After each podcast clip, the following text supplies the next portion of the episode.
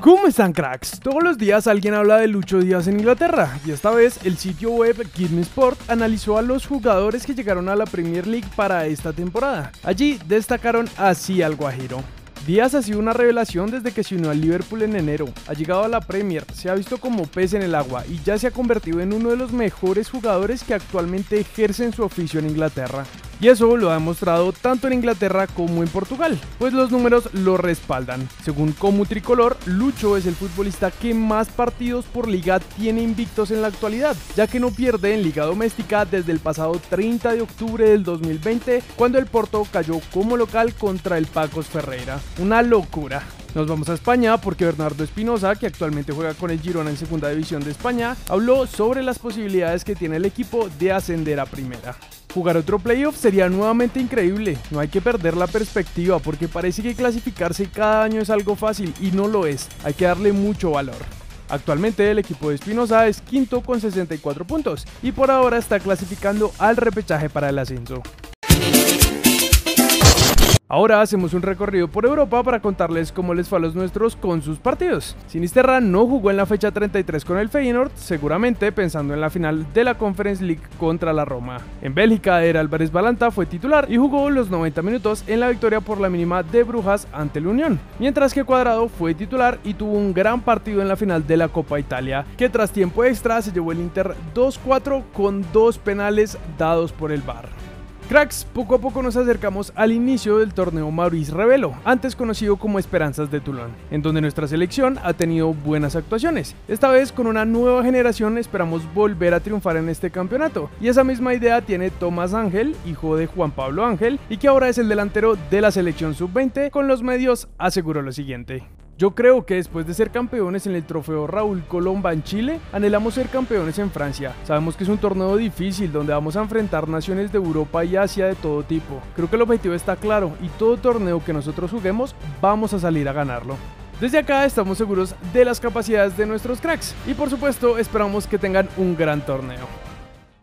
Luego de la sanción que impuso la de Mayor Aldín por no presentarse al partido contra Jaguares por la fecha 19 de nuestra liga, el equipo paisa sacó un comunicado esta mañana diciendo el equipo del pueblo se permite informar que fue notificado de la decisión que adoptó el comité disciplinario del campeonato, decisión que acata a pesar de que no la comparte, toda vez que, en su sentir, aportó al proceso todos los argumentos y todas las pruebas requeridas para obtener una resolución favorable.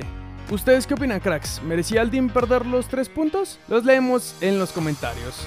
Como les dijimos esta mañana, hoy tenemos varios juegos de vuelta por los octavos de la final de la Copa Colombia y ya se jugaron algunos. El DIM le ganó 2-1 a Tigres y pasó a la siguiente ronda. Unión Magdalena le ganó otra vez al América dejando un global de 4-2 para el Ciclón, mientras que Bucaramanga y La Equidad quedaron con este resultado y avanzaron los aseguradores. Once Caldas y Nacional están jugando en estos momentos, al igual que Jaguares y Millonarios. Más tarde está el entre Pereira y Tolima y finalmente jugarán Santa Fe Junior. Así que esperamos nos cuenten en los comentarios los resultados para que puedan salir en el video de mañana.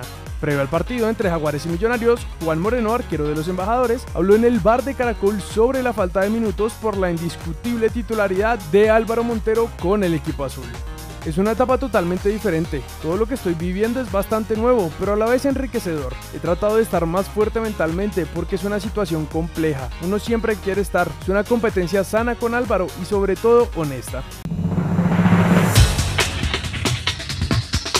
La FIFA abrió procedimientos por el caso de Byron Castillo a la selección de Ecuador y al jugador. La selección chilena pide los puntos del partido y que Ecuador no sea incluido en el Mundial 2026.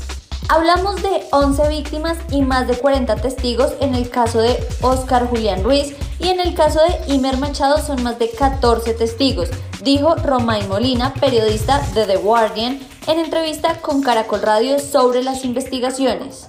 Esperemos que los dirigentes elijan bien al próximo técnico y sean sabios, que es lo más importante, dijo James Rodríguez en su más reciente streaming en Twitch. Cracks, hasta ahí llegan las noticias de hoy, así que vamos a pasar de una vez con el comentario destacado que en esta ocasión lo hizo Julián Ospina. Santi Arias si recupera su nivel tiene que ser el lateral derecho titular de la selección.